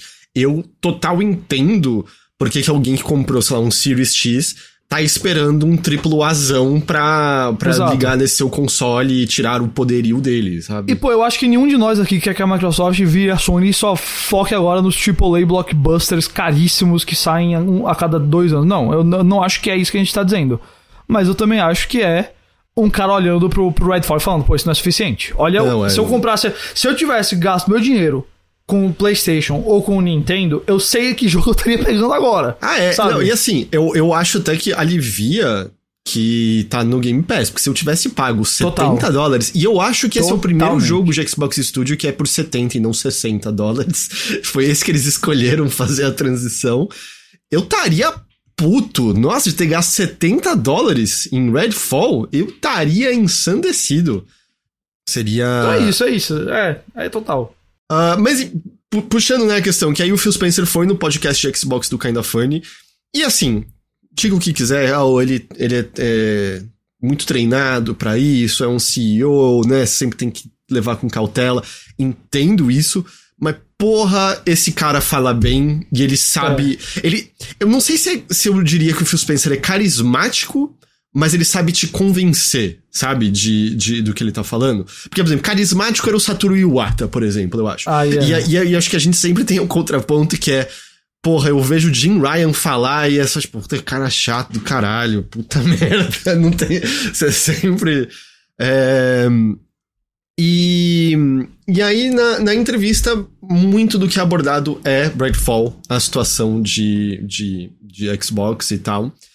E, e o que eu senti dessa entrevista é que o, Spencer pega a responsabilidade pra si, sabe? Não deixa o estúdio solto ali pra, pra, pra morrer, ah, dizendo até que um, ele veio como um problema o fato da Microsoft não ter se envolvido mais com Redfall. O fato de que a Microsoft não eh, participou mais do desenvolvimento dele. Eh, e ele diz até que a Xbox vai possivelmente se envolver mais, especialmente em jogos que já estão em desenvolvimento, quando o estúdio passa a integrar a família Xbox, né? Que é isso, Redfall já existia antes da, da, da Arcane ser, é, ser da, da Microsoft, né? E ele ressalta também, e essa parte é super interessante, que é, ele falou, a gente não vai vencer PlayStation ou Nintendo usando a mesma estratégia. E a gente, né, qualquer um que acompanha já vê de longa data, né, a ideia do Game Pass, a ideia dos jogos na nuvem e tudo mais, já era a Microsoft, tipo, sendo mais serviço do que, do que só uma plataforma para jogos. É o que torna a estratégia deles diferente. Assim como a Nintendo, né? Tem já uns, um bom tempo, eu diria que pelo menos. Tipo, desde o Wii nos seus consoles, mas a bem da verdade é que com o, Gunpei Yokoi com o Game Boy já, já era isso. E acho que na verdade a Nintendo, em certa medida, até um pouco antes disso, fazia essa estratégia que é. Ou a gente não vai competir com o com, sei lá, o produto da mesma, mesma qualidade. A gente vai fazer uma coisa mais barata e vai explorar criatividade dentro dele e as pessoas vão gostar por conta disso. É, e o Spencer fala, tipo, fazer bons jogos não é o suficiente. E eu vi muitas pessoas é, sendo meio cri-cri com esse comentário, em que o. É, o Daniel falou, desde o Game Watch ele entende assim, é o que eu tava pensando justamente. O Game Watch era essa coisa mais barata, e eu acho que até alguns dos brinquedos que eles faziam seguiam um pouco essa lógica, apesar que eu não manjo tanto de história da Nintendo é, pré entrar em, em games total. Mas eu não acho que o Phil Spencer tá dizendo com isso que eles não almejam fazer bons jogos. É claro que eles almejam fazer bons jogos. É que eu acho que o que ele quer dizer é assim. Não é a solução mágica Xbox ter, tipo, só um monte de AAA com notas boas.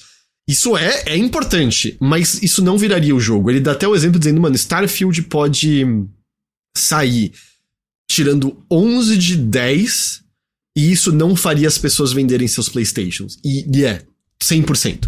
Você poderia mover o ponteiro um pouco, você poderia fazer pessoas comprarem um console Microsoft que não comprariam de outra forma, mas as pessoas não vão mudar no que elas já investiram, não só financeiramente, mas também meio coração, identidade, porque quer queira ou não isso acontece. E, e ele fala uma coisa interessante, eu nunca tinha pensado dessa maneira, que eles perderam a pior geração que eles tinham pra perder, que foi a do Xbox One. É, porque essa foi a um- fala mais interessante dele. Eu também achei. Porque o que ele argumenta é que esse foi o momento que as pessoas passaram a construir a sua biblioteca digital de jogos.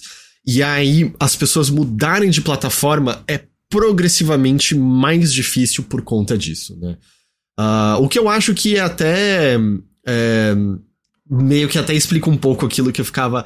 Pô, eu não gosto da Epic Games Store, mas quando sai um jogo nela, eu compro o jogo nela. Tipo, pra mim tá ok ligar a Epic Games Store pra jogar. E aí, várias pessoas, não, eu vou esperar pra sair no Steam. Eu acho que tem essa lógica, as pessoas querem essa biblioteca unificada, bonitinha e tudo mais. Então é, é, é interessante e é meio. Sei lá, é, eu sinto que te deixa um pouco sóbrio ouvir o, o CEO da, da, empresa mencionar isso. Ele tá.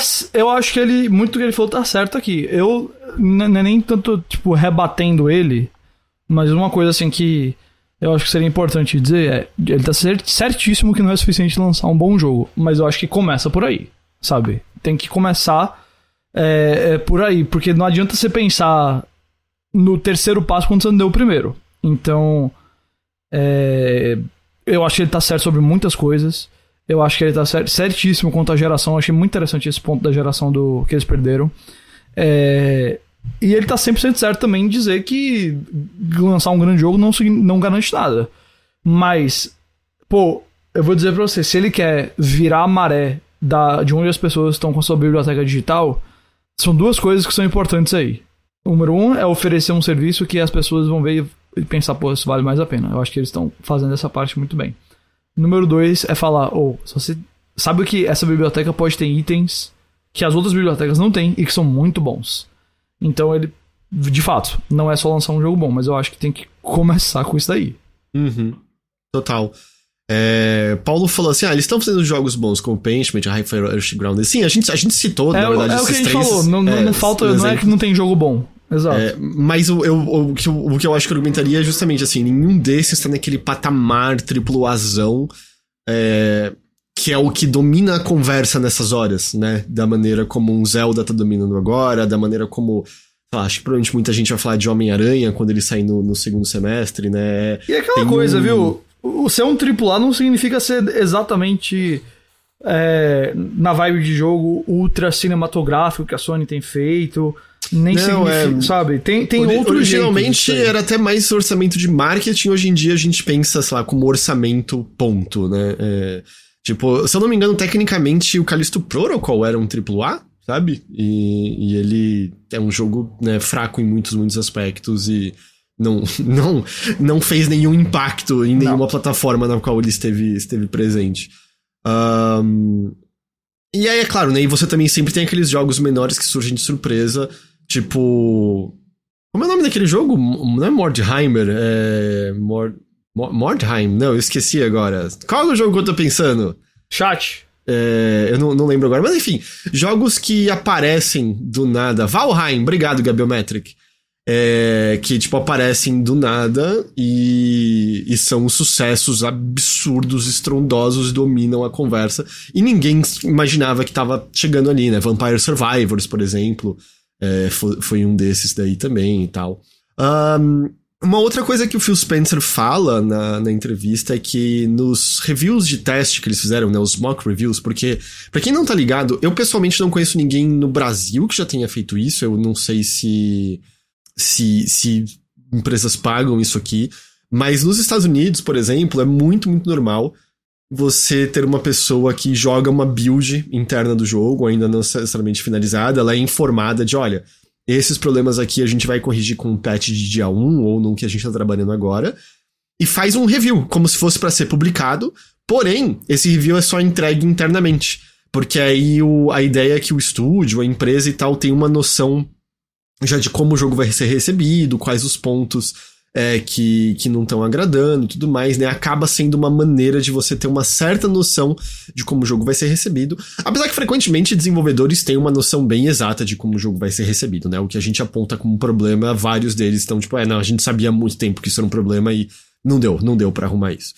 É, e o que acontece é que eles fizeram esses reviews de teste e os reviews de teste tinham indicado uma recepção mais positiva do que a que o jogo teve de fato, né? O Spencer fala especificamente de dois dígitos acima do que de fato recebeu. Eu, eu fiquei um pouco confuso com essa afirmação, mas pelo que eu entendi, ele tá pensando numa escala de 0 a 100, é, sabe? Então, o jogo, sei lá, tava nos baixos 60 e eu acho que ele tava imaginando que seria 70 e médios, alguma coisa assim, é, pelo que eu entendi, mas seja como for, a expectativa que eles tinham, de acordo com o que eles analisaram internamente, é, não, não condisse com a, com a realidade. Na realidade, as pessoas desgostaram mais do jogo do que parecia que iam desgostar.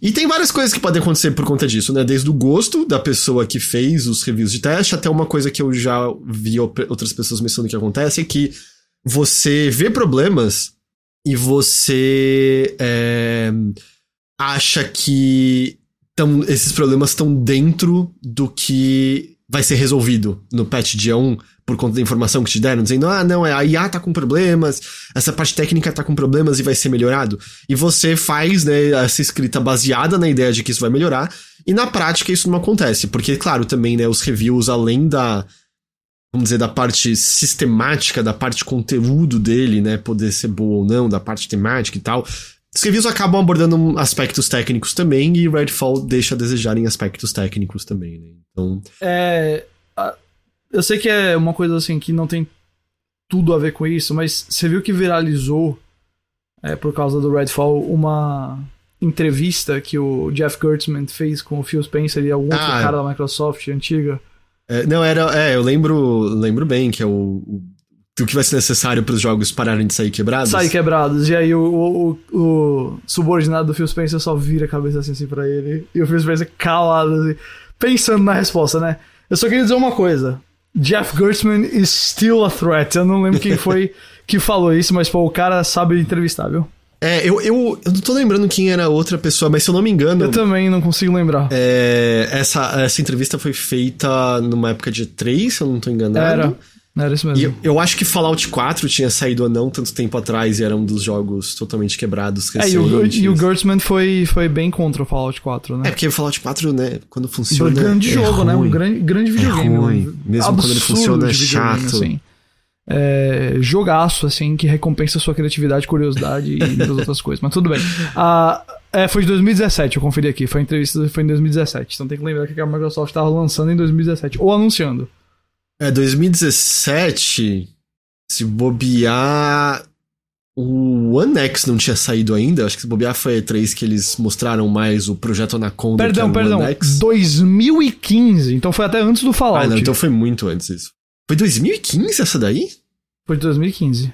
Caralho. É, não, então não foi Fallout 4, não.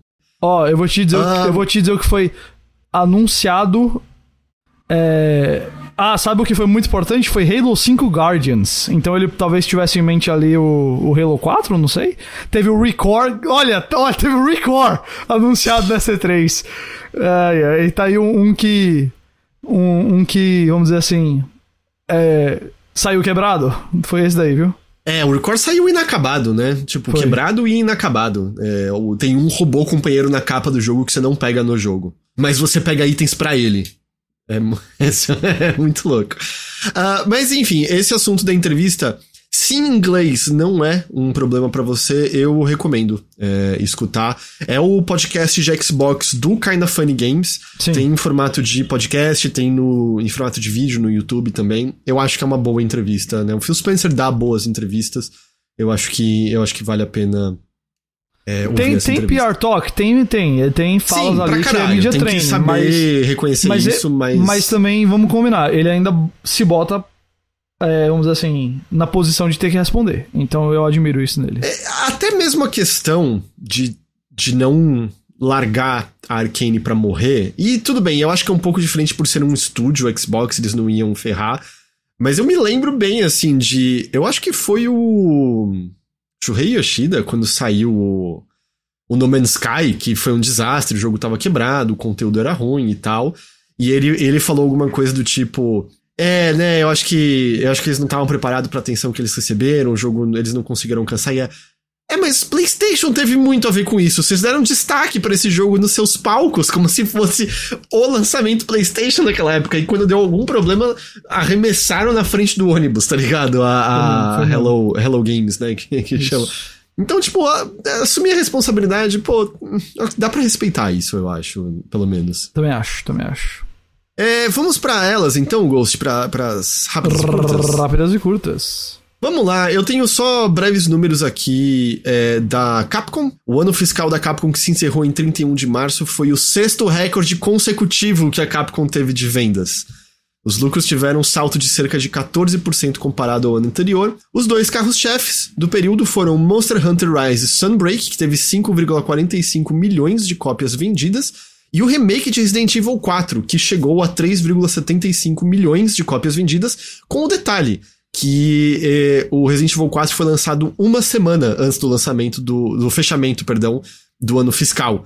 Então, isso foi o número de cópias vendidas nessa semana, e obviamente mais cópias foram vendidas desde então.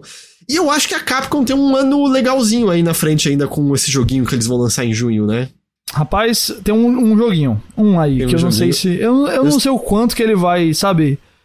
é, vender, é uma coisa bem arriscada, né? Ninguém conhece e o, tal. Obviamente mas... a gente tá falando de Exo Primal, né? É, exato, um exato. Pô, o que mais tem pra vocês?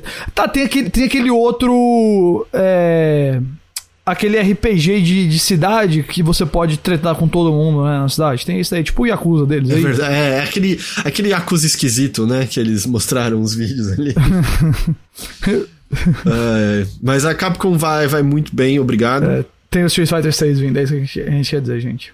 A Game Freak firmou um acordo com a Private Division, né, aquela subsidiária da Take-Two, uh, ah, para que a Private Division distribua um jogo seu. Esse novo título é pertencente a uma nova IP de codinome Project Bloom, mas ainda tá uhum. distante. A expectativa é que ele seja lançado no ano fiscal de 2026. Ok, vai demorar um tempo. É, vai demorar um tempo. A Game Freak, fora, para além de Pokémon, faz uns jogos curiosos e interessantes no geral. Então, fico, fico curioso, assim, de ver o que que, o que, que uhum. vem disso. Private Division lançou o Roller Drome, não? Sim, é, especificamente a Private Division distribui, né? É como se fosse um braço de distribuir coisas, uhum. é, não necessariamente da Take-Two. Então, eles, por exemplo, eles publicaram Outer Worlds, foi Worlds ou Wilds? Foi Worlds, né, que eles distribuíram. É, o Kerbal Space Program, eu acho que foi também sobre Private foi. Division é, e coisas assim. Essa aqui é só para eu e os boomers aí de plantão, mas tem um novo Shadow Man em desenvolvimento. É, quem, tá, quem tá desenvolvendo é um estúdio chamado Blowfish, que. que não fez nenhum jogo que tenha me, me chamado a atenção. Uh, o nome completo do jogo é Shadowman Dark Legacy. Sim, chat, Shadowman. Shadowman do, do, da HQ que teve jogo de 64. Esse Shadowman mesmo. Uh, que teve um também um jogo esquecido para Dreamcast e PlayStation 2 chamado Second Coming. Sabe como você escreve o second do, do título, Ghost? Como? Com dois no lugar do S. Chocante! é, mas chama Shadowman Dark Legacy. Tudo que a gente tem é um teaser minúsculo, minúsculo, minúsculo. Ele, o lançamento tá para 2025 para PS5, Series e PC. Eu, hum, eu, eu, eu, não sei. Eu olhei o, o, histórico do estúdio. Às vezes é o primeiro jogo no qual eles é, têm uma goleada, mas. Não. não hum, hum. Lembra quando eles anunciaram e lançaram um novo jogo de Legacy of Kain? E era um jogo multiplayer competitivo horrível com vampiros? Lembro. Não, esse jogo eu acho que não vai ser multiplayer, mas sabe quando você. Hum, hum, não sei, não sei, não sei. Não tô botando muita fé, não. É... A Unity tá no processo de, de ter seu terceiro corte de, em menos de um ano. Dessa vez, cerca de 600 pessoas vão perder seus empregos, mais ou menos 8% da força de trabalho uh, que tem 7 mil empregados. A Unity também planeja que funcionários voltem a trabalhar presencialmente três dias da semana a partir de setembro. Ótimo lugar para trabalhar, né? Ótimo lugar, demandando oh. volta presencial, demitindo galera, ajudando a desenvolver é, tecnologia militar, é, ignorando a parte de jogos. A Unity, sob John Ricciello, tá realmente assim, um barco que eu, eu olho e eu, eu não sei dizer se tá necessariamente afundando, mas eu olho e falo, nossa, afunda, afunda, você cagou tudo que tinha de legal com o Unity. 100%. Mas segundo John Richello, essas demissões são necessárias para que a empresa se prepare para ter maior crescimento.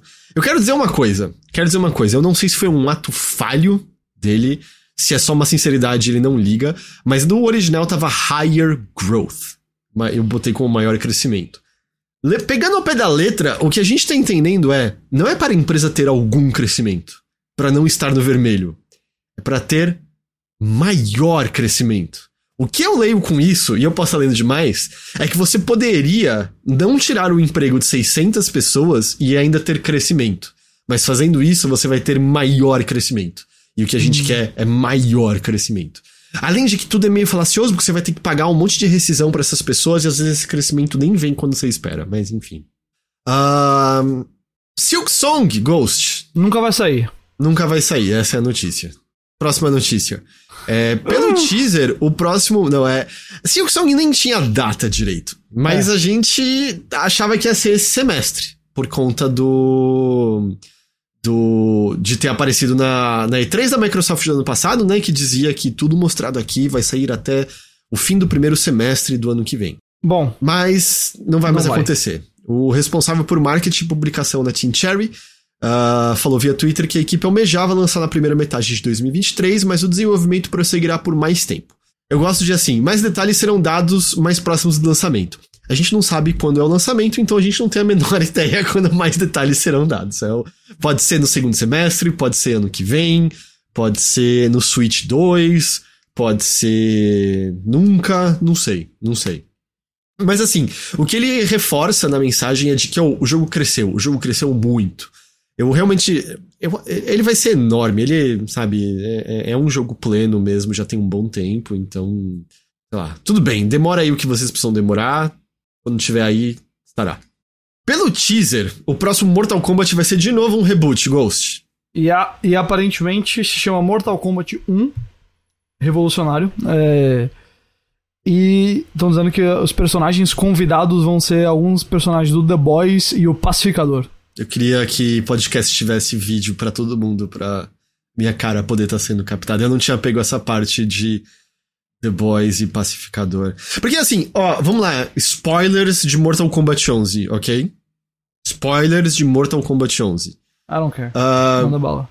eles não tinham muita escolha, porque o 11 termina com o Liu Kang sendo meio que deus de todo o universo, do tempo e do universo, né? Eles derrotam a crônica e meio que é o Raiden falando pro pro Liu Kang que, oh, agora você pode refazer a história e a realidade da maneira que você quiser. É, eu não joguei a DLC, é verdade, IO Damage. O que acontece na DLC? Eu preciso pegar aqui agora pra poder ver. Spoilers da DLC de Mortal Kombat 11. Peraí. Aí eu vou ler só o final aqui. No final canônico, Liu Kang vence, ele apaga a existência de Shang Tsung e recupera a Coroa das Almas, é, que ele domina e usa pra tomar controle da ampulheta. É, depois de ter forjado uma nova era, Liu Kang visita o templo Shaolin para que ele possa treinar o ancestral de Kung Lao, o Great Kung Lao, é, para virar o campeão no Mortal Kombat. Tá, então ele já criou uma nova realidade no final do DLC, é isso? É, e aí a gente vai ter.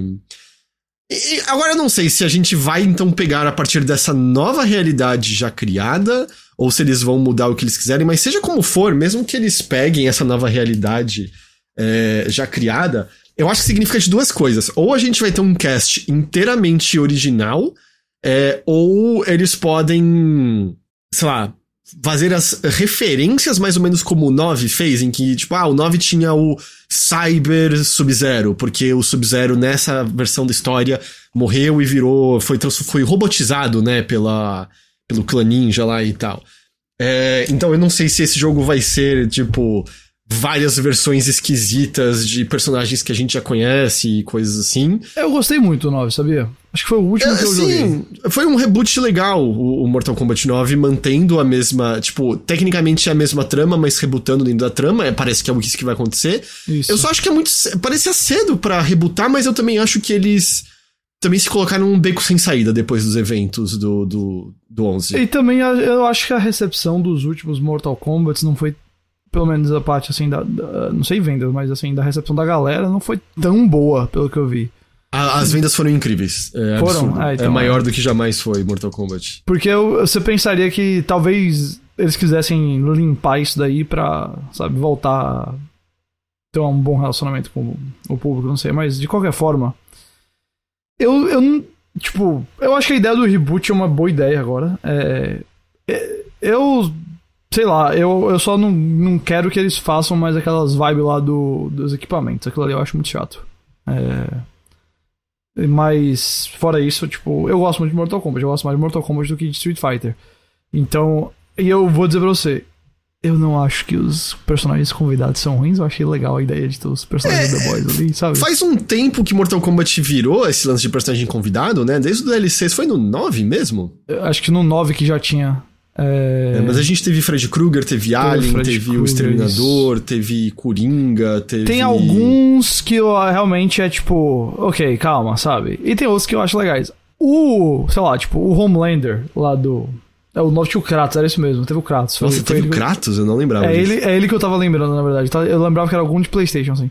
É, que o pessoal tirava onda na época é, que o, o personagem exclusivo da Microsoft ia ser o Lanterna Verde por causa do, do, do verde lá e, Aham.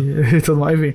É, eu acho divertidinho, sabe? Da- só pra ter uns, uns fatality legal, eu, eu aceito. É, então, beleza. Agora, cara, é, o 11 teve o Hellboy. Nossa, eu nem lembrava disso. É, eu não joguei o 11, né? Mas eu não lembrava que tinha anunciado. Ah, mas, pô, velho, eu gosto de Mortal Kombat, sabe? Eu gosto Não, bastante. é- Então, manda bala. Mortal Kombat de jogo de luta é o que melhor entendeu o conteúdo pra um só jogador. Uhum. É, eles que fizeram o modo de história mais legal, eles que sempre tem muita coisa legal pra você fazer sozinho, mesmo que você não queira, sei lá, ser bom em jogo de luta. Essa parte eles mandam muito bem. Mas, ó, só pra te dizer, o Mortal Kombat 11, em 2019, foi o quinto jogo com melhores vendas, o quarto jogo com melhores vendas no PlayStation 4 em 2019. Em 2022, ele já tinha vendido mais de 15 milhões de unidades.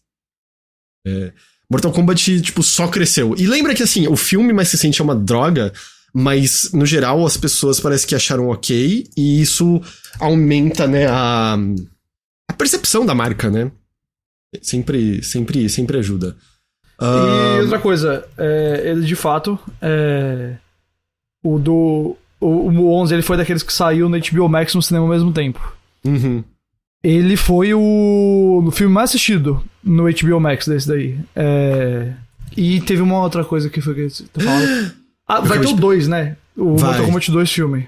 Eu acabei de pensar uma coisa. Hum. Com esse reboot, eles vão dar um jeito de botar no jogo. É Cole o nome do personagem criado pro filme mais recente? Ai, meu Deus! Vai- vai- eles vão dar um jeito de botar o Cole esse lutador. Ele, nesta linha do tempo, ele existe. e Ele é um dos escolhidos pra vencer o Mortal Kombat. É o Cobra do. do, do- Ai, é mesmo. Putz. Putz. eles, vão- eles vão dar um jeito de botar o Cole. Oh, Será? Lord. Será? Oh, no. Vai- Oh, no. Será que ele vai poder fazer aquela armadura incrível que ele faz, que é tipo o poder mais chato de todos do filme? Eles deixaram pro protagonista? Nossa, velho. Poxa vida, é bem possível, viu? É. Você quebrou o chat aqui agora, viu? Agora tá... o melhor é o Pichu moendo, falando amém. Ai, ai. Mas, mas é, assim, eu, eu, eu tenho curiosidade, assim, eu, eu sempre gosto de pelo menos jogar a campanha de Mortal Ah, é, Kombat. eu também. Eu, E, sei eu- lá, brincar na cripta um pouco. Eu eventualmente enjoo, porque eu não sou bom o suficiente pra jogar o, o multiplayer e tal. Mas eu sempre tenho curiosidade pra olhar. É... Então, os o que eu sinto, tenho curiosidade dele é meio. Os rumores indicam que seria segundo semestre deste ano, talvez? É... Eu não sei se demoraria mais tempo, mas eu. É porque eu acho que o- eles anunciaram pra, pra esse ano fiscal agora, né? Eu não sei se com Street 6 saindo em junho ferraria, apesar que o tom deles é muito, muito diferente, né? Muito, muito, muito diferente. E eu acho que Mortal Kombat é forte, especialmente nos Estados Unidos, né? Talvez. E eu Mas acho que Mortal Kombat, independente muito do momento que sair, vai vender bem, cara. É, né? Ah, mas é isso aí, vai ser aparentemente mais um, um reboot. Na verdade, até mesmo antes desse último teaser, né, que tem um reloginho que pula do 11 pro 1, a gente já tinha visto um lance com as areias, que é a areia da ampulheta, né, o da, da crônica e tal, então, né, já, já parecia que essa era a direção que ia seguir. Estamos chegando ao final aqui, a Humble Games vai ter um showcase na semana que vem, dia 18, às 14 horas de, de Brasília. Ah, sempre interessante dar uma olhadinha no que, que, no que, que eles vão ter. Aliás, a gente não vai ter né, no episódio de hoje, porque a gente tá gravando mais cedo, mas hoje tem State of Play, não é isso? Não é hoje? É? Tem um State of Play mais tarde hoje, não tem? Não sabia. Não tem State of Play anunciado? Eu achei que tinha. Não, acho que eu viajei. Acho que os rumores eram de que seria dia 25, dia 25, né? É, não, não tem nada, não tem nada hoje então. Viajei, viajei, viajei, Ghost. Ah, mas então semana que vem showcase da Humble Games, dia 18, 14 horas. E pra finalizar, Vampire Survivors vai ganhar uma série animada, Ghost. Faz sentido pra Vampire Survivor. Faz, né? Muitíssimo, né? Esse jogo rico em personagens e trama e tudo mais. Tanto que eu achei muito engraçado que o criador do, jo do jogo, o Luca Galante, deu a declaração. A coisa mais importante em Vampire Survivors é a história. Então é um sonho virando realidade, ver o que começou como um projeto independente que eu fazia aos fins de semana, ganhar vida ao se tornar um desenho animado. uh, achei muito bom, achei muito bom. Eu só confundi, Pichu Moreno, não foi fake news, eu só confundi tudo. Eu achava que era realidade. É, mas tem rumor, né, de um State Play que eu acho que talvez seja um parrudinho pra gente ouvir sobre algumas outras coisas aí do futuro de PlayStation. Uh, mas eu achei muito boa a declaração do, do Luca Galante. E vamos ver, o que, que um desenho animado de Vampire Survivors pode ser? Pode ser o que eles bem quiserem, né? Porque, tipo, mal e mal tem, tem qualquer coisa muito. Tem, tipo, tem a lore que a, a, a Jean Stephanie Sterling escreveu. E... Mas foi meio isso, assim, não, não tem... E a parte engraçada também é que ele, ele ressalta que não tem nenhum vampiro no jogo, né? Tecnicamente não tem nenhum vampiro. Um... Mas Ghost. Oi. Eu acho que é isso. Com isso a gente vai chegando ao fim desta edição aqui do Notícias da Nave Mãe. Olha, então chegou ao fim dos Notícias da Nave Mãe comigo em maio, infelizmente. É verdade, é verdade. Uh, você tem um último recado para as pessoas antes de você só vê-las novamente em junho? Cara, é isso. Eu estou para ir domingo para o Festival de Cannes. Então, se você gosta de cinema, especialmente cinema, assim, vai além do que passa no seu cinema de shopping no fim de semana. É, eu vou estar tá lá para ver filmes de Martin Scorsese, Wes Anderson, Cláudio Mendonça Filho e vários outros diretores bons e algumas só, infelizmente, diretoras, porque Cannes sempre é péssimo com filmes de diretoras. É, e é legal porque meio que é a prévia do ano, né? Do, do quais vão ser os filmes do ano. É, ano passado, três dos dez indicados do Oscar estrearam lá. É, After Sun, meu filme favorito do ano, estreou lá. É, é curioso, eu nem vi lá o filme, eu, eu não assisti, depois eu me apaixonei pelo filme e eu podia ter visto ele vários meses antes. Uh, mas, é, pô, é muito massa, assim, estar tá viajando pra um negócio desse. É, foi a coisa mais legal que eu já fiz envolvendo no meu trabalho. E eu tenho um, de alguma maneira, mais chocante ainda ir de novo do que. Sim. Sabe? quando você falou na, na, última vez, falou, bom, não sei quando que vai acontecer de novo, deixa eu aproveitar pois é. bastante é. aqui. Então, pô, muito massa mesmo, assim, de novo. E é, vou estar tá fazendo crítica de tudo. Eu tenho algumas entrevistas é, agendadas. Então, chipo.com.br, Chipo Oficial, que é a conta do Chipo. Meu Instagram, GJ6, eu vou estar tá fazendo bastante coisa. Meu Twitter também, Ghost Jacobs, já tá aí na tela. Uh, pô, vai ser muito massa. Então, quem, quem gostar disso daí, de cinema, de filme, vem comigo. Na moral, vem comigo mesmo. O. Queria só falar que a Plat falou de que viu o, o, o gênero Bullet Heaven pra, pra Vampire Survivors. É, eu já vi descrito como Bullet Heaven, acho que descreve, mas atualmente o que eu tenho visto tentar ser empurrado, eu até mencionei no, no Mothership isso, é Automatic Survival Shooting. Né, porque, tipo, o tiro é automático, é um jogo de sobrevivência, e Automatic Survival Shooting você abrevia para S. Então você pode falar que é um S game. E, e, ele tem essa vantagem, apesar de Bullet Heaven ser muito mais fácil de, de, de falar. Como é que a gente poderia traduzir é, jogo de sobrevivência automática, JSA? Não. Não é survival. É claro que é survival. É literalmente survival. Você tem que sobreviver por 30 minutos. O nome do é jogo é survival. É o mesmo? Survi o nome do jogo mesmo? É, Vampire Survivors. Por exemplo, Star Wars Jedi Survivors é um jogo survivor. Não, não, é, não é Metroidvania, não é ação, é survival, entendeu? É... Então é assim que funciona. É assim que funciona. Uh, mas hum, não é survival no sentido que você precisa pegar recurso, mas o objetivo do jogo é sobreviver por 30 minutos. Se não tem barra de fome, não é survival. Se não, Zelda é survival. Zelda é meio survival, em certa medida, do que o gênero pede. A barra de fome que você tem em Vampire Survivors é a barra de fome de você como jogador, de eu aguento meia hora antes de pedir uma pizza. Zelda. Zelda é mais survivalist do que survival, sabia? Sabe, tipo, ter que. Uhum, é. O Leozis falou: Pera, não tem vampiro e não é survival, chama Vampire Survivors. Joga o jogo, quando você abre o jogo é tipo, é o próximo Call of Duty, tá ligado? Balas uniformemente navegando diretamente atacando. Bunda. Oh, é Bullet isso. Heaven, eu, eu, diria que podia virar é, jogo de bala infinita.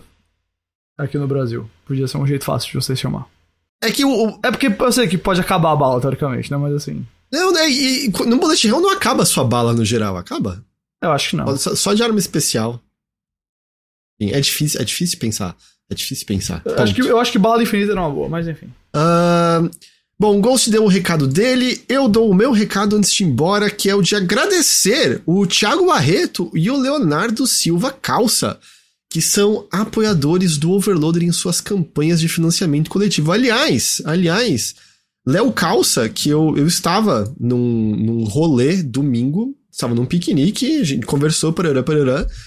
E aí depois, quando ele marca no Twitter, que eu descubro que a pessoa com quem eu estava era o Léo Calça, eu não tinha reconhecido ele. E então é isso. Oi, Léo Calça.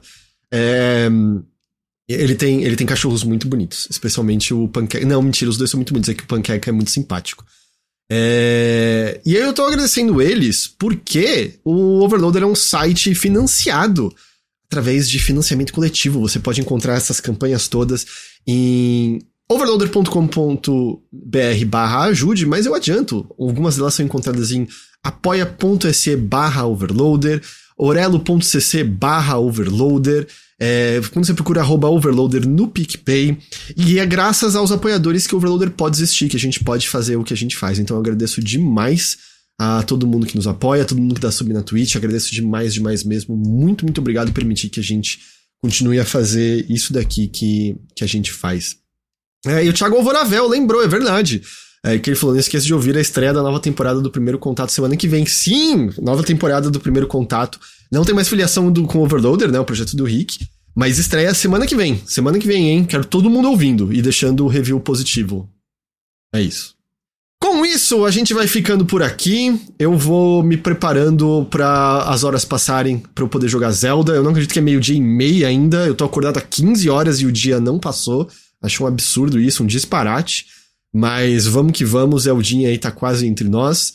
É, eu não acho que eu vou conseguir jogar meia-noite, porque eu falei, eu tô dormindo muito cedo. Eu tô dormindo tipo 9 da noite, 10 da noite. Valeu os reviews? Vou nada, pezão. Vou nada, nada. É, mas amanhã estarei ao vivo com ele. Quem, quem aguentar não ficar jogando por conta própria, quiser assistir pra gente trocar ideia e tal, estarei lá ao vivo. Possivelmente sábado também. Ghost vai tentar jogar no avião um pouco, né? Mas amanhã eu vou estar tá jogando, né? Amanhã eu tô em casa, só viajo domingo. Entendi. É, vou estar tá jogando, nem se preocupe. Uh, e é isso. Gente, muito obrigado a todos. Bom dia de Zelda para quem for zeldar. Bom fim de semana para quem for zeldar e não for zeldar. É, boa atuação para quem for ligar amanhã de manhã pro chefe avisando que tá doente. É, eu é... quero saber. Boa atuação para quem for ligar pra mãe e dizer: mãe, eu tô doente, eu não vou conseguir ir domingo, sabe? Aí é o que eu desejo boa sorte oh, mesmo. Eu vou, eu vou fazer. Eu, eu, eu, não vou dedurar ninguém. Até porque também são, são é, nomes de usuários. Aqui no chat, só, só, só digita eu quem vai dar um jeito de dar uma, uma miguelada no trabalho Meu ou na escola Deus amanhã para jogar céu. Zelda. Só escreve eu no chat. Só, só faz isso. Seja sincero. Ninguém tá sendo dedurado, ninguém vai, vai rodar por conta disso. Só pra ter noção, ela tem já uma pessoa, duas pessoas. Pô, se for duas, só vai ficar muito triste. Eu achei que tá mais. Três pessoas. Três. Eu sou eu meu sou próprio chefe. chefe. é, cinco. Seis, a Plat desempregada. ok. Um, é, já tô jogando tem uma semana, a gente tem os criminosos entre nós. Eu, eu estou fazendo duas semanas, vamos de atestado. Ok, ok, bom saber que não tem tão poucas pessoas assim. Uh, mas é isso, é isso. Ghost, muito obrigado pela sua companhia. Curta Kanye mais uma vez. Um prazer, muito bom. Tá matando saudade aqui de vocês. Obrigado. Vou tentar o meu melhor. É, amanhã o Yuri falou: amanhã eu tenho, entre aspas, consulta. É isso. Uh, o bom é que o meu caso transforma a minha desculpa de ah, meu trabalho é jogar um monte de Zelda, sabe? Eu tenho essa desculpa, então eu vou, eu vou fazer isso. Isso é, é, é bom, eu, eu, tenho saudade às vezes. Isso é privilégio, disso. é privilégio. Eu aproveito dele o máximo que eu posso. É... Nossa. o meu querido, um amigo fez vasectomia só pra ter atestado por vários dias. Nossa. Jesus. Caralho. eu vou lá, eu vou lá fazer uma vasectomia para ganhar uns dias de folga. Seria assim, incrível, incrível. uh, bom, depois desfaz de volta. Você pode desfazer vasectomia até. Eu acho que depois de muito tempo talvez dê merda, mas no geral é reversível, assim. Não, não era a piada do Michael do The Office que ele faz e refaz umas três vezes porque a. A Jen, é Jen? Não lembro agora, fica mudando de ideia o tempo todo. No começo é a Jen, é. Ah, bom. É isso, Ghost, muito obrigado, boa viagem, curta os filmes, obrigado. diga para mim depois o que, o que é legal, o que vale a pena assistir. Digo. É... Você já assistiu o Funny Pages? Eu não vou falar nada além disso, mas já viu? Ainda não, ele estreou até em Cannes no ano passado, mas eu não vi. É, eu vi no avião, eu descobri que tá no MUBI. Eu gostei, viu? Achei um bom filme, eu gostei. Tem, eu comento ele no bilheteria da semana passada, pra quem for apoiador aí. Quiser ele não tá no MUBI daqui, eu, é, infelizmente, mas eu, eu tô afim Ah, é só no MUBI gringo? É. Ah, eu achei que eu tinha visto no brasileiro. É, quando eu entrei na página, sabe? Mas eu, eu vi no, uhum. no avião. Uh, mas é isso, vamos ficando por aqui. Eu já falei tchau umas cinco vezes, mas fica aqui uma sexta. Tchau a todos. Muito obrigado pela companhia, muito obrigado pela audiência. A gente se vê de novo na semana que vem em mais um episódio de Notícias da Nave Mãe. Até lá. Tchau, tchau. Tchau, tchau. Dá um tchau mais animado, Gol. Você não vai ver ninguém por duas semanas. Tchau! Estarei com saudade. Amo vocês. Obrigado pelo programa de hoje e aproveitem o seu Zeldinha.